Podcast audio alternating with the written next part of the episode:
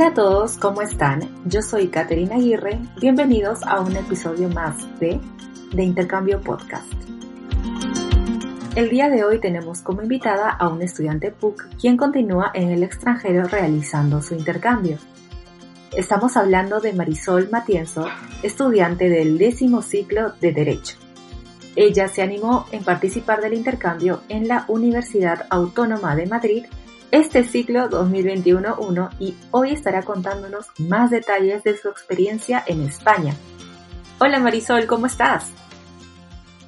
Hola, ¿qué tal? Eh, con todos y todas. Eh, agradecida por el espacio, Katherine. Y pues aquí estoy para poder comentarles y animarles a cada uno y una de ustedes para que también puedan ser parte de esta gran oportunidad y experiencia en el extranjero sobre todo estudiando y afianzando todos los conocimientos que hemos podido obtener en nuestra casa de estudios. Así es, muchísimas gracias Marisol por eh, darte el tiempo. Sé que eres una persona bastante activa, bastante full. Estás ahorita en España, incluso hay un cambio de horario y pudiste eh, darte el tiempo de de compartir tu experiencia y la verdad que eso lo apreciamos muchísimo. Así que nada, bueno, comencemos. Primero que nada quisiéramos saber qué te animó a realizar tu intercambio a España. En primer lugar, esta decisión de realizar un intercambio es una que ha venido siendo planificada ya desde que ingresé a la universidad en el 2015-2, donde en el cual pues me entero de los programas de movilidad estudiantil y hago una investigación sobre la misma para poder planificar esta, esta oportunidad. Entonces, eh, ello me lleva a poder investigar sobre las universidades, sobre el destino, que tanto también me interesaban las diferentes culturas y cómo podría proyectarme luego de acabar la carrera. Entonces he decidido por, en primer lugar, España, uno, porque el sistema jurídico pues es bastante similar al que tenemos.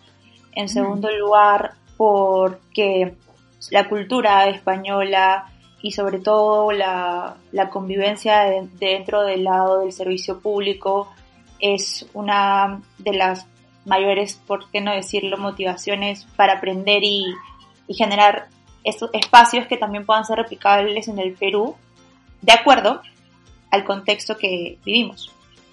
Ah, mira, wow, son dos beneficios muy puntuales y definitivamente que van acorde eh, de tus intereses, ¿verdad? Porque como me estabas comentando, pues em, antes eh, de la grabación, me decías que tú lideras una organización social, ¿es cierto? Yo lidero una organización social en Perú que se llama Servi y esta está a cargo de la planificación, gestión y evaluación de proyectos sociales en asentamientos humanos de Lima y Callao, en la cual trabajamos tres focos principales. Eh, la reducción de la pobreza, la igualdad de género y educación de calidad. Muy bien, muy bien Marisol.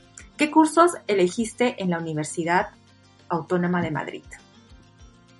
Bueno, en la Autónoma de Madrid yo elegí dos cursos principales porque los creditajes aquí son diferentes. Eh, son con bueno, son creditajes superiores a lo que usualmente llevaríamos en Perú y por lo tanto pues decidí inscribirme en el curso de análisis de políticas públicas y también el otro, el otro curso que pues también estoy inscrita en este momento es teoría de la organización burocrática. Ah, genial, genial. ¿Y cómo te está yendo con los cursos? ¿Qué te parece? En España, sobre todo estos cursos son bastante, digamos, eh, ¿cómo decirlo? Son, tienen un componente teórico y aplicativo. Entonces, tenemos clases magistrales, pero también tenemos seminarios. Y en estos, pues, reforzamos los conocimientos en la práctica con ejercicios de lo que hemos podido aprender en la teoría. Y la verdad es que es un poco distinto y sobre todo un reto mayor poder adaptarse también al sistema administrativo público de España, también conocer diferentes comunidades y todo lo que implica eh, conocer una realidad distinta a la del Perú. Entonces, por ese lado, si bien la teoría que nos enseñan a mí me parece de bastante calidad. Eh, también el hecho de ponerlo en práctica genera que pueda encontrar espacios en donde pueda hacer consultas, preguntas y haya investigado de acuerdo a lo que ya me han explicado para que pueda terminar de cerrar los conocimientos y concretizarlos. Ah, muy bien, excelente. ¿Y cómo es la dinámica de los profesores al momento de enseñar? Em, también cuéntanos un poco sobre los trabajos grupales, si es que hay, y los exámenes. Sí, claro. En mi caso, yo voy de manera semipresencial. Es una semana presencial, otra semana virtual. Em, es así que puedes tener algún acercamiento más directo con el docente. Ellos y ellas son bastante exhaustivos en la información que te brindan. Tienen esta apertura para que puedas hacer consultas. La exigencia en la educación y el aprendizaje que esperan pues es no solo paulatino, sino también se genera un, se genera un seguimiento en las sesiones de seminario, ya que todas, las, todas las sesiones de seminario son participativas, así sea por el Teams o presencialmente, tenemos trabajos grupales que presentar infografías, eh, análisis de casos, eh, por ejemplo, digamos, informes, entonces toda la información, como lo mencioné anteriormente, siempre es vista desde el lado de aprendizaje del estudiante. Entonces no es solo que la brindan, sino también hay un seguimiento. Y pues también podemos hacer consultas por los medios electrónicos o presencialmente para tener asesorías y de esa forma que podamos seguir aprendiendo algunas dudas o generar otros espacios de conocimiento con los docentes.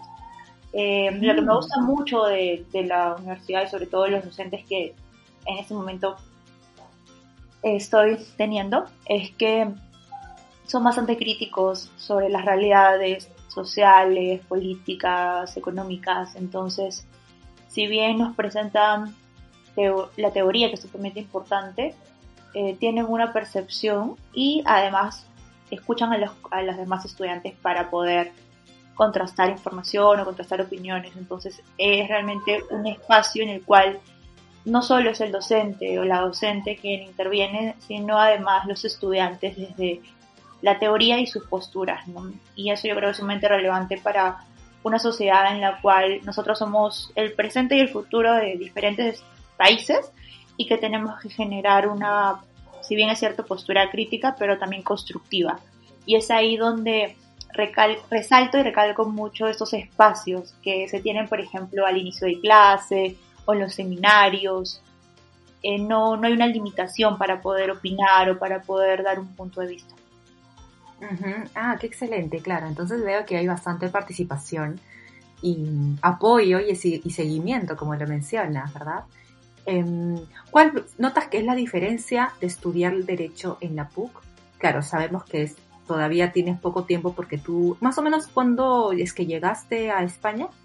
Yo llegué en fines de enero y pues él comenzó las clases en febrero y la diferencia, podríamos decirlo, es en el ordenamiento, digamos, administrativo, ¿no? Tiene un sistema descentralizado, distinto al de Perú, eh, la forma también de cómo están relacionados los servicios públicos con los derechos de aquí de España es totalmente distinto. Eh, allá vemos en Perú que la mayoría de, digamos, salud está privatizada, aquí en España es lo contrario. Entonces, tenemos que entender cómo funcionan sus instituciones para también poder entender con mayor precisión cómo es que se aplican sus normas. Mm. Porque si no es complicado entender solo la teoría de que una norma existe o que alguna política pública existe sin saber realmente el contexto. Claro, claro, entiendo. Sí, pues eso, eso es eh, esa es la, de eso se trata la carrera de Derecho y estudiarla en España, ¿no? Tiene sus pros también, claro, aprovechas entender más a fondo eh, cómo es que todo funciona allá. Ah, mira, qué, qué interesante. Eh, ¿Pudiste tener o ver en sí en el campus otros estudiantes internacionales y tener contacto con ellos o básicamente la mayoría eran españoles? Sí, en el caso de los trabajos grupales he podido tener un contacto con estudiantes españoles con mucha más cercanía porque nos teníamos que agrupar para presentar estos trabajos que realizamos en seminarios, pero además estudiantes internacionales, tanto de Latinoamérica como de Europa, he podido generar vínculos porque están en clases o comparten clases conmigo, o además por la modalidad de Erasmus, que, que se realiza con mucha más frecuencia en Europa. En ese sentido, ha sido de ambos, de ambos, digamos, de, diferentes nacionalidades y ello me ha permitido también afianzar distintas culturas, distintas formas de ver distintos, sobre todo problemas sociales o cómo es que funcionan las normativas también en sus países, porque cada uno mm, es distinto. Claro, claro, sí, eso, eso es un buen, buen, buen punto para poder em, también es, eh, eh, o sea, me imagino que entre ustedes hablarán y conversarán sobre tantas, tantas cosas que pasan en sus países, ¿no? Y como son de la misma carrera, entonces es bastante entretenido eso, ¿verdad? Sí, y enriquecedor, porque compartimos, si bien es cierto, la carrera, porque estudiamos lo mismo, nuestras, nuestras aficiones, nuestros propósitos, también lo que hemos vivido es diferente. Y eso claro, claro. es muy, em, como les menciono, interesante, pero además productivo para cada una de nosotras. Hemos, ya bueno, en mi caso, tengo algunas compañeras que me puedo relacionar mucho más de, Suecia, de Alemania, eh, también de Argentina. Mm. Entonces, el hecho de, de encontrar dentro del estudio espacios también para retroalimentar lo que cada una de nosotras quiere realizar con sus carreras o con sus proyectos de vida es una experiencia totalmente diferente a lo que quizás no podríamos obtener si no encontramos esos espacios de intercambio o eh, espacios de encuentro a nivel internacional. Qué bueno, Marisol. Em, ahora quisiéramos saber, eh, pues tú estás contando de que em, tienes una semana de clases virtual, una presencial y así, ¿verdad? cómo es que se están dando las clases presenciales o semipresenciales, por así decirlo. Imagino que no sé si están yendo todos los alumnos al aula, cuán grandes son las aulas, cuáles son los protocolos que están em, incentivando dentro de la universidad. Si nos puedes contar un poco más de detalles, sí. Ajá. Sí, claro.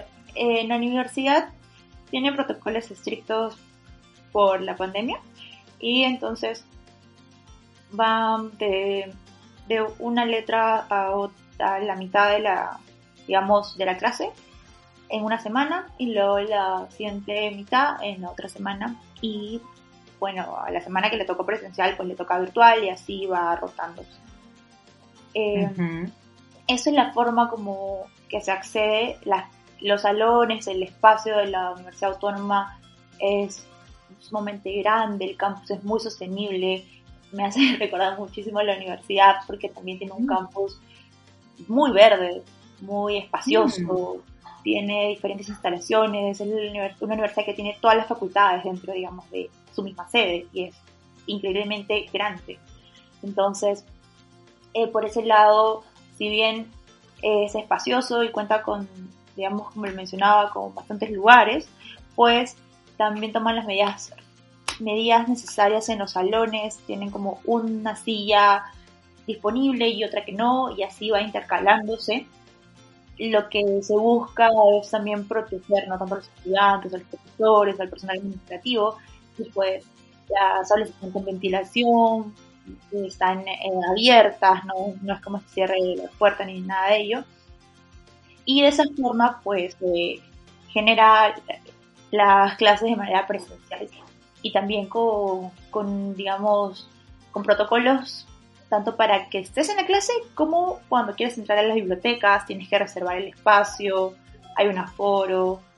Mm, está de, verdad muy cuidado, pero también guiado para que el estudiante pueda acceder a ello de manera sencilla.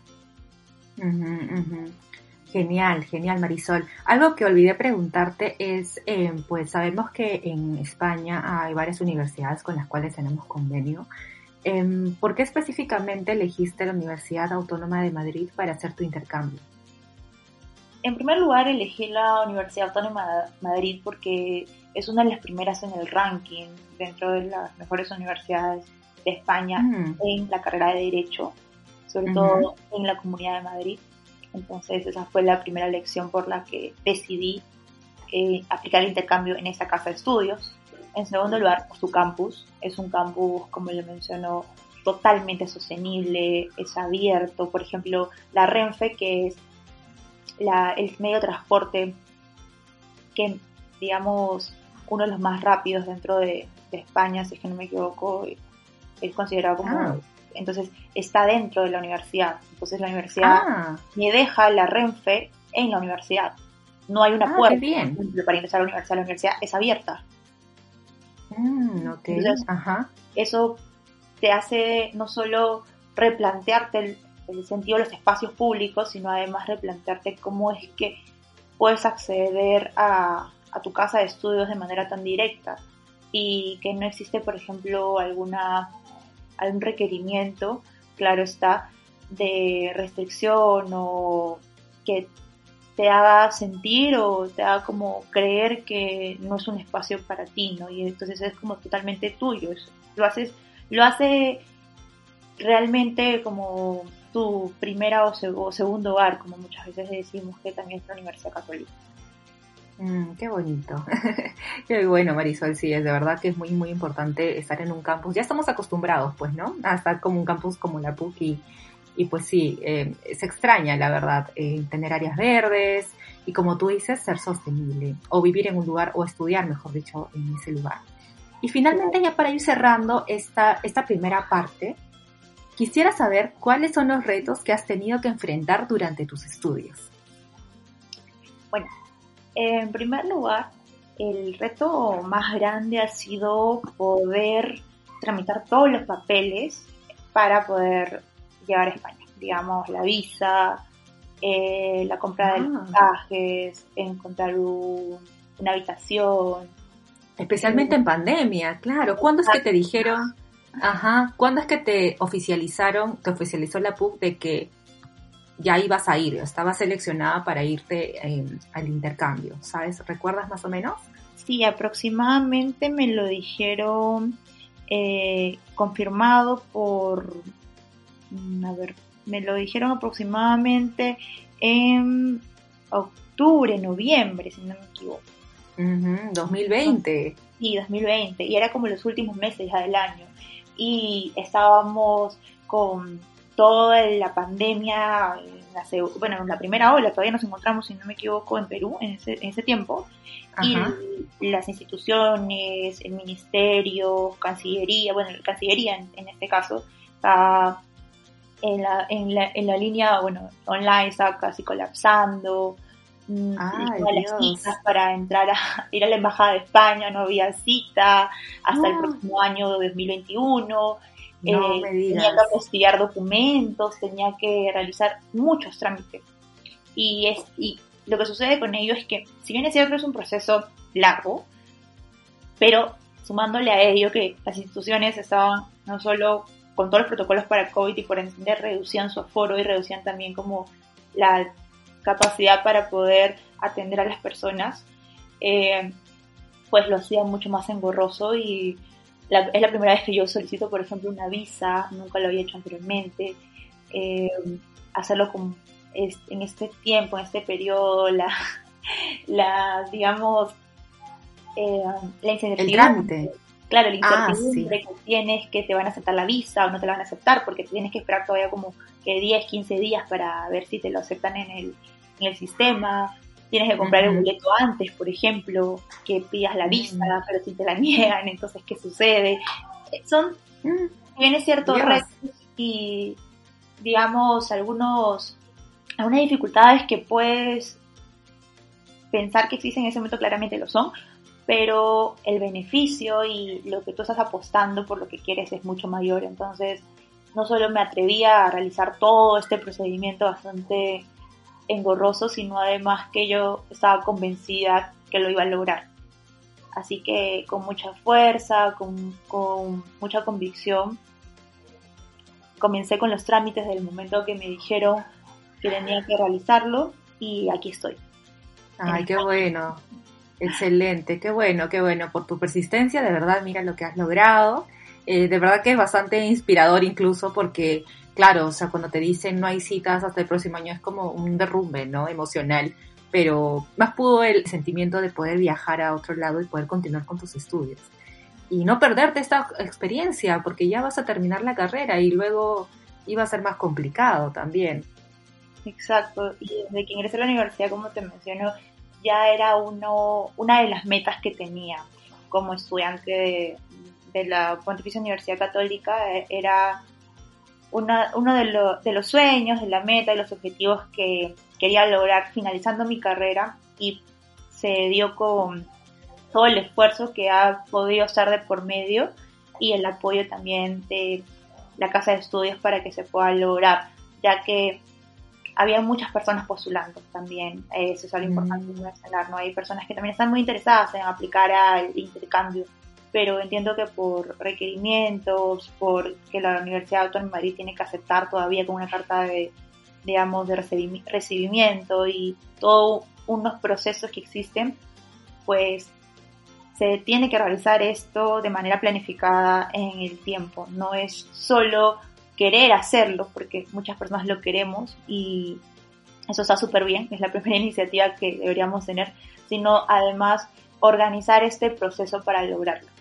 Porque definitivamente me tomó a mí, desde que postulé, fue como eh, quincena de marzo de la universidad en el 2020 y todo un año eh, para poder generar todos estos, estos documentos, estos requisitos y poder al final terminar con todo el proceso de manera adecuada y sobre todo satisfactoria. Algo que también me, me parece interesante comentar es que eh, la Universidad Autónoma de Madrid, cuando tú en un intercambio, eh, lo que yo he podido notar y todavía sentir es que eres parte de la comunidad como un estudiante también de la Universidad Autónoma de Madrid desde el inicio de su carrera. Digamos que mm. te llegan los correos de invitación para las, para las ponencias, para los intercambios con otras universidades, para que puedas aplicar a másters. Entonces, como que te involucra totalmente. Y es mm. ahí donde yo he podido, por ejemplo, asistir a talleres, a webinars, he podido enterarme de otras becas para máster, y de esa forma tener también tener y organizar un plan de vida como a futuro, si es que me gustaría realizar algo más en España o en alguna parte de Europa. Entonces, es algo interesante que el hecho de estar en un intercambio te permite. ¡Wow! ¡Qué, qué, qué chévere! Eso de, eso de ahí, eh, porque, o sea, el hecho de poder continuar, imaginamos, ¿no? Una maestría o obtenerlas, o sea, tiene los mismos beneficios que un estudiante español estudiando en esa universidad. Entonces, no, no eres considerado como el extranjero o el estudiante de intercambio, tanto así, ¿no? Ahora podemos, eh, estamos muy interesados en saber cómo es que conseguiste el alojamiento y en qué parte específica de Madrid viviste. Actualmente yo estoy viviendo en la Comunidad Autónoma de Madrid, específicamente en la Latina, que es un lugar muy céntrico de, Madrid, está muy, muy cercano a, ah. Sol, a lugares como bastante turísticos, porque es el centro. Entonces, el hecho de estar en el centro me permite movilizarme a diferentes espacios digamos, emblemáticos o muy reconocidos como los museos que aquí existen eh, en su mayoría. Entonces, por ese lado, pues, eh, lo que yo recomendaría mucho es buscar un espacio, una habitación o un piso, en todo caso, em, que sea céntrico, que se pueda buscar un piso de estudiantes o de otros compañeros que sean responsables, que tengan, digamos, al, compartan principios y valores para que puedas sentirte cómoda eh, dentro del lugar. ¿Estás viviendo con amigos? Yo vivo con compañeros de piso, pero ellos son contemporáneos de mi edad, algunos, algunos estudian, otros trabajan, y el espacio realmente es bastante armonioso. Entonces, por ese lado, pues es importante también tomar en cuenta, ¿no? Con quiénes vas a vivir, eh, cuáles son tus prioridades en un intercambio, claramente es estudiar, pero además si quieres conocer, si quieres eh, visitar algún espacio, algún lugar, qué tanto tiempo te toma. Em, y sobre todo hacer la investigación de antes, que, que, es necesaria antes de alquilar o contratar con un piso y ello de acuerdo a la comodidad también que es necesario en este momento de estudios, o sea, necesitas un lugar, un lugar tranquilo, un lugar donde puedas sentirte cómoda, y de esa forma pues seguir, con, seguir avanzando con tus estudios.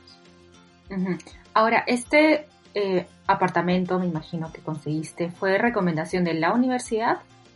Eh, no, yo de la universidad he recibido algunos, algunos tips o recomendaciones que son en estancias de estudiantes, digamos, son casas de estudiantes totalmente.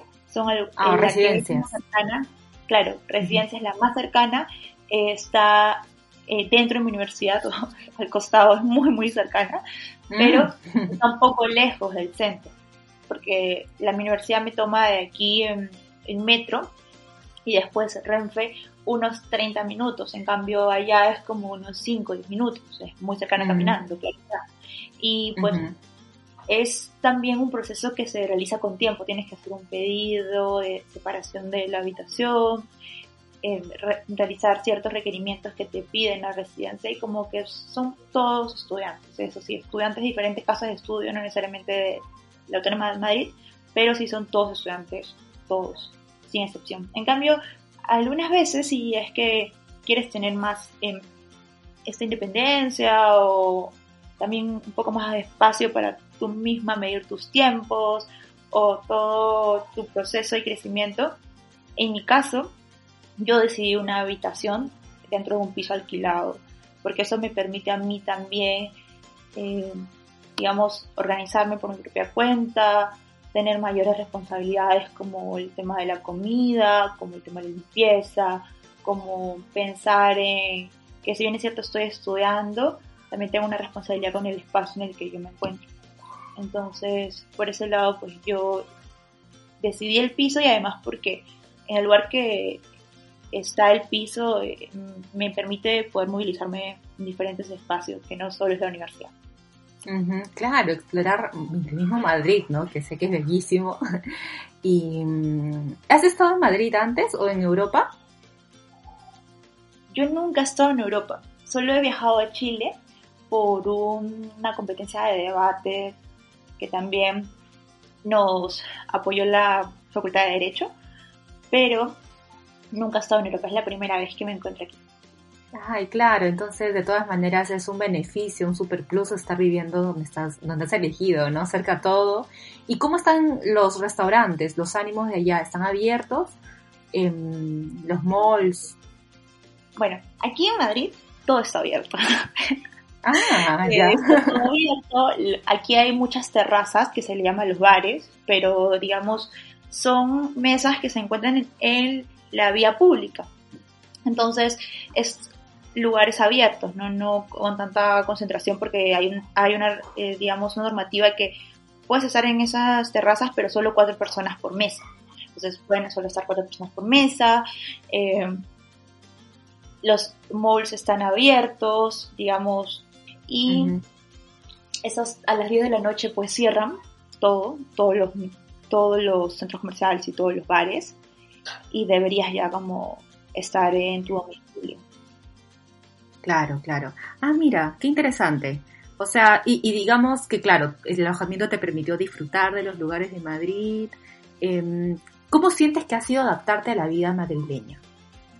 Uy, la verdad es que al comienzo, como Madrid es la capital de España, es el centro de España, pues eh, ver la arquitectura, ver todo el orden que existe, las normas de mm. convivencia, el respeto por las diferencias, eh, la libertad con la que una persona puede movilizarse, los lugares donde, que son accesibles para personas con habilidades diferentes y todo el, sistema y digamos estatal, el aparato estatal, a mí sobre todo, sobre, por el mismo hecho que venimos de una sociedad en Perú bastante desorganizada, que claramente puede cambiarse, que claramente puede transformarse con buenos y buenas uh públicas, es, es como impactante, ¿no? Porque yo me puedo pensar, por ejemplo, cuando estoy en la Renfe o cuando estoy en algún bus, porque aquí,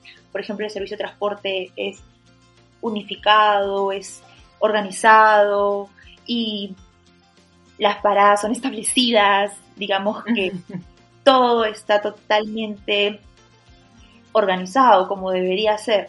Entonces, así tú toques el timbre tres veces para que te pare, no va a parar el bus. Y entonces la gente no lo hace tampoco porque ya saben cuáles son las normativas, ¿no? Tú tienes que parar el bus para, con un tiempo para que pueda, digamos, ponerse en el, en el cartel del bus para solicitada. Entonces, el, la persona que está manejando, en este caso, el conductor o conductora, porque es algo también que me ha agradado mucho, hay, hay muchas conductoras. Eh, ah, mira, qué bien. Puedes ver que ya, eh, digamos, automáticamente lo va a hacer, porque hay una parada establecida también puedes saber en qué momento va a pasar, cada cuánto tiempo, si está retrasado.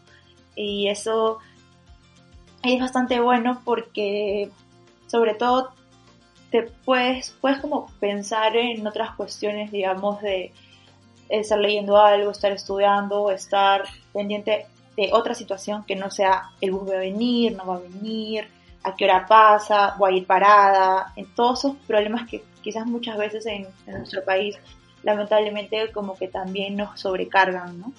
Por toda esta desorganización que existe. Y eso, digamos, en el primer momento que yo vi, me quedo, y hasta este momento la verdad me quedo muy impresionada, porque su aparato estatal funciona bastante bien y eso se refleja en cómo los ciudadanos y las ciudadanas también cooperan con esto. Entonces, para cruzar la pista, eh, no ves a nadie cruzando así, no haya carros, bueno, yo no lo he visto, no hay autos, la gente espera que esté en verde, el, semáforo suena, por ejemplo, tiene un sensor de sonido porque ahí está adaptándose también a personas con habilidades distintas. Y de esa forma nos damos cuenta que es una ciudad también inclusiva. Eso lo hablo por Madrid, porque estoy aquí en el centro. Entonces, eh, ese tipo de acciones, ese tipo también de, de escenarios me hace motivarme a mí mucho más para construir un país que en algún momento pueda también tener este tipo de, de institucionalidad y sobre todo este tipo de servicios que realmente son derechos de las personas que no se han dado progresivamente en el tiempo, lamentablemente en nuestro país, pero que no solo lo merecemos, sino que son sumamente necesarios accionar frente a ellos. Qué interesante, Marisol, que eh, no estés solamente aprendiendo de los cursos en sí, sino del mismo, eh, de la misma convivencia en Madrid, ¿no? Eh, te das cuenta, tienes los ojos bastante atentos, te das cuenta de todo lo que está pasando, estás absorbiendo incluso ideas, cómo adaptarlas para una sociedad peruana, qué estaría pasando, cómo haríamos si es que esto, si, no sé, sirviera en el Perú. O sea, es como que te pones a eh, muy creativa, ¿no? Es un país donde te, da como, como nuevas motivaciones para, para poder para poder aplicarlos en, en, un país como el nuestro. Em, y en verdad eso solamente te lo da, pues, haciendo un intercambio presencial. Lamentablemente quisiéramos también que se diera virtualmente, pero es mucho más rico cuando es presencial, ¿no? Porque tú lo absorbes de primera mano. Em, excelente, excelente Marisol. Antes de terminar, quisiera saber si te acuerdas de repente de, en términos económicos, cuánto está un alojamiento, el alojamiento que tú aproximadamente, por supuesto, en donde tú estuviste o por ahí si tienes en mente alguna residencia de la misma universidad, una prox de cuánto está mensualmente, em, tips económicos para, para poder avisarle a los chicos. Sí, definitivamente cuando tú solicitas la visa, te piden una solvencia económica. Entonces tienes que presentar papeles de el banco, digamos, en el cual estén los ingresos de tus padres o la persona que va a asumir la responsabilidad, no tu apoderado. Entonces, en mi caso, mi apoderado, eh, gracias a Dios, gracias a la oportunidad que he podido tener, es mi padre. Entonces, mi mamá, eh, junto con mi padre, pues se han hecho responsables de este, el intercambio y también frente a ello, pues, hacia la Embajada de España. Porque si bien es cierto la universidad puede aceptarte como estudiante por los requerimientos que cumplas, también la misma, digamos, embajada tiene que aceptar darte ese permiso. Entonces, mm tú presentas tus documentos, presentas todos los requerimientos que te piden y hay posibilidades que no te la acepten también. O sea, digamos que no porque la universidad te da la carta significa que vas a obtener el visado. Eso sí es importante que tengamos claro por el mismo hecho de cuando nos pidan todos los requerimientos al visado, tener lo más preciso y, digamos, eh, cumplir con todo lo que te están solicitando. Entonces, eso sí es como muy de verdad relevante porque de nada serviría, bueno, no es que nada serviría, obviamente es, es importante, es, o sea, es digamos lo, lo principal, ¿no? Que te acepten en la universidad, pero no vas a poder ir allá si no te aceptan el visado. Ese es un tema. En el caso de recuerdo de las becas, eh, si tú presentas pues que la beca va a dar el apoyo durante ese tiempo, pues también lo toman como si tuvieses la solvencia pero en el caso que los padres pues sean quienes están solventando, también lo, lo evalúan. En mi caso, hay distintos montos para quedarse en una habitación de Madrid, en, digamos, en las casas o convivencias de solo estudiantes, como lo mencioné, está un poco más el, precio porque algunas cuentan con limpieza interna, cuentan con diferentes servicios como seguridad y otros, digamos, beneficios. Como recuerdo también que tienen gimnasio, tienen otra, otros servicios, entonces por eso cuesta un poco más. Aproximadamente he visto que cuesta entre, entre 600, 700, hasta un poco más euros mensualmente. Y eh, en mi caso yo eh, busqué habitaciones desde 300 euros a 400 euros y la que yo estoy, eh, digamos, en este momento pues es una, hablo de las habitaciones porque los servicios son aparte, digamos acá te cobran habitación, algunas no te cobran habitación y todos los servicios incluidos, pero en su mayoría por la investigación que hice te cobran tanto la habitación y aparte los servicios por mes. Entonces yo pago 400 euros más los servicios que pueden depender de, digamos, todo el, todo el piso de lo que hacemos, ¿no? Entre 25 y 50 euros. Entonces, por ese, por ese aspecto, eh, estoy pagando ese monto, pero también porque tomamos en consideración que es una zona céntrica, que cuento, digamos, con un exterior, porque tengo una, como, digamos, este, esto de aquí es un balcón, entonces, ese tipo de, de cuestiones, pues, te, cobran más, ¿no? Pero si fuese con una habitación solo cerrada, sería quizás un poco menos, o que no sea un poco céntrica, sino un poco más lejana del centro, también puede que esté hasta un poco eh, digamos, más, bueno, más barato, no más reducido. ¿Y te acuerdas dónde conseguiste este, este, eh, este cuarto? ¿En qué página web o en Hay una página que es Idealista, es, eh, es, digamos, de habitaciones, hay tanto para pisos, para habitaciones diferentes, hasta para comprar. Entonces ahí yo he buscado y pude encontrar la habitación. Además, hay otras habitaciones que son, y, perdón, otras páginas que puedes entrar a páginas de Facebook, alquiler, habitaciones, Madrid, y también te van a aparecer diferentes publicaciones y hay, la verdad hay una variedad de opciones, hay muchísimos alquileres. Eh, yo recomendaría, en todo caso, si ya cuando se pueda regularizar un poco más esta situación, que se alquile como un piso entero de todos los estudiantes, porque yo, si no me equivoco, soy la única para la Universidad Autónoma de Madrid. Entonces, eh, y de Derecho también creo que soy la única de mi, de mi facultad. Entonces, así un poco más difícil, ¿no? Como agruparme con más compañeros de la PUC. Claro, idealiza, me, me comentas, ¿no? Idealiza.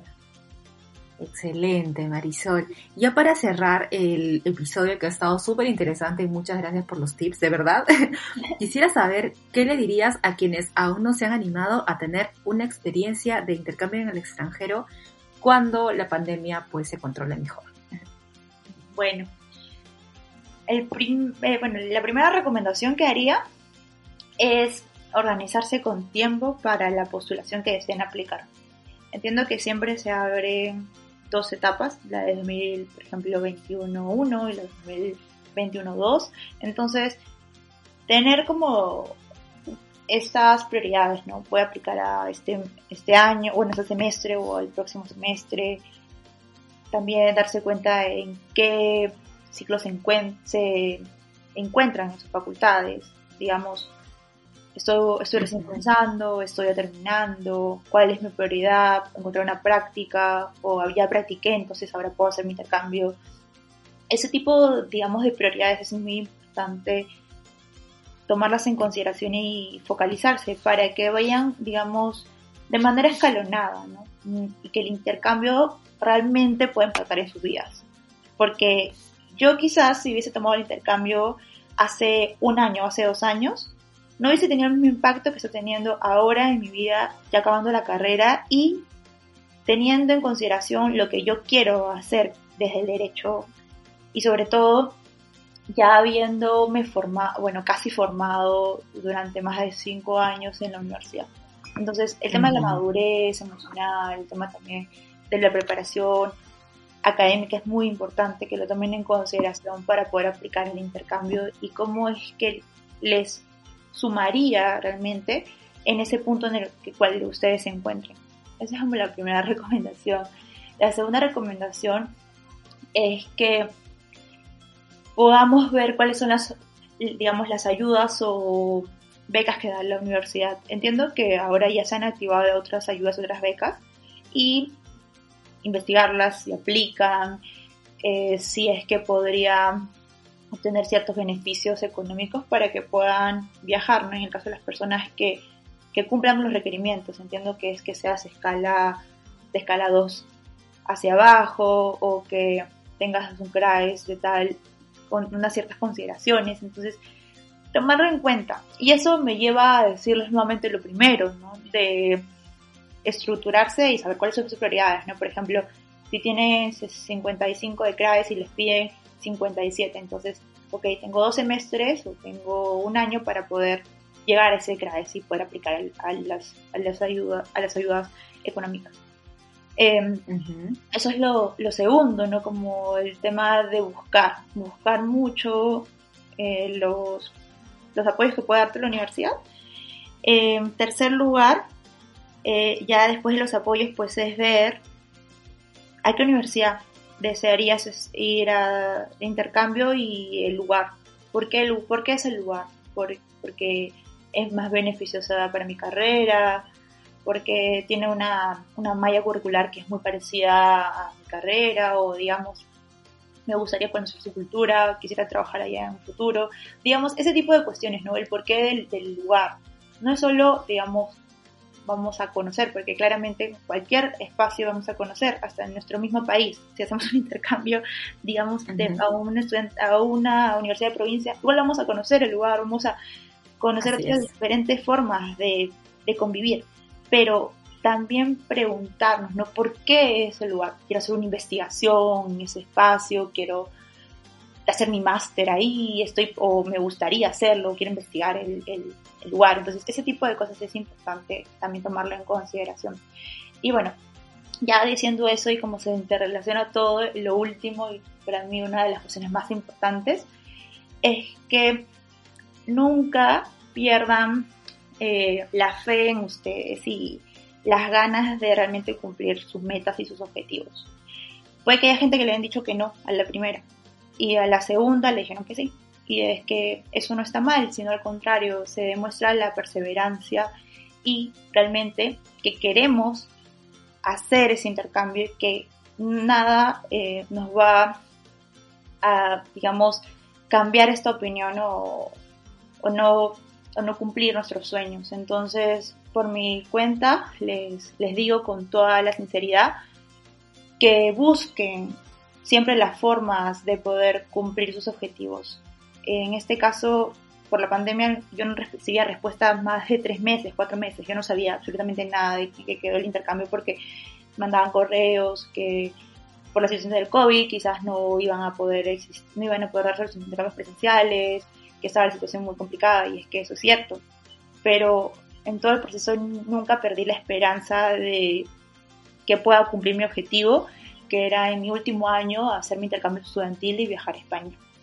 Entonces, eso yo creo que es una de las cuestiones más importantes de, todo y se, se conecta con, con, las demás recomendaciones, ya que si nosotros mismos perdemos este interés y esta, estas ganas de lograrlo, pues lo demás va a caerse por propia cuenta. Entonces, si nosotros realmente estamos no solo interesadas, sino que creemos mucho y que queremos también mucho el intercambio, pues lo vamos a lograr con todo lo demás que he mencionado, ¿no? Con toda esta preparación, con todo ese con toda esta organización y de esa forma eh, recomendarles nuevamente que es una experiencia de vida, una experiencia que te hace ver el mundo y nuestro país con otros ojos y de esta forma seguir creciendo ¿no? en un camino que nunca vamos a terminar de aprender. Así que por mi cuenta, si quieren alguna ayuda, algún tip, pues bienvenido sea, igual como lo hicieron conmigo en algún momento. Dos amigos me ayudaron para el tema de la visa, cómo podía pedirla, eh, algunos también, algunas recomendaciones. Yo también voy a, seguir compartiendo esto para que muchas más personas puedan acceder y lograr este objetivo de hacer un intercambio que puede que nos parezca lejano y que pueda que también, digamos, eh, un poco imposible, porque algunas veces he escuchado de esa forma, ¿no? Que no, no lo voy a lograr. Sin embargo, nuevamente, si creemos en nosotros y en nosotras y sobre todo queremos esto, pues hagámoslo hasta el final y si dicen que no, no pasa nada, lo intentamos una vez más y definitivamente hasta solo aplicar y el proceso de replantearte por qué quieres hacer esto es una suma, es una suma en tu vida, digamos. Te va a aportar en cualquier aspecto porque lo estás intentando. Y tienes más probabilidades intentándolo que no haciéndolo. Eso es todo. Así es. Ganas. Igual, igual ganas. ganas de experiencia. Sí, de verdad que muchas gracias Marisol por todo tu tiempo, tus consejos, los tips. Em, ¿Hasta cuándo te quedas en España? Yo me quedo en España hasta septiembre. Hasta septiembre. Bueno, aprovechalo. Igual hay meses eh, y, bueno, que aproveches cada, cada minuto, cada día explorando Madrid y si es posible también otras, otras ciudades de España. Sí, claro, sí, sí es posible, ¿no? Em, pero mientras tanto, nada, agradecerte por este tiempo y que te vaya súper bien a tus proyectos.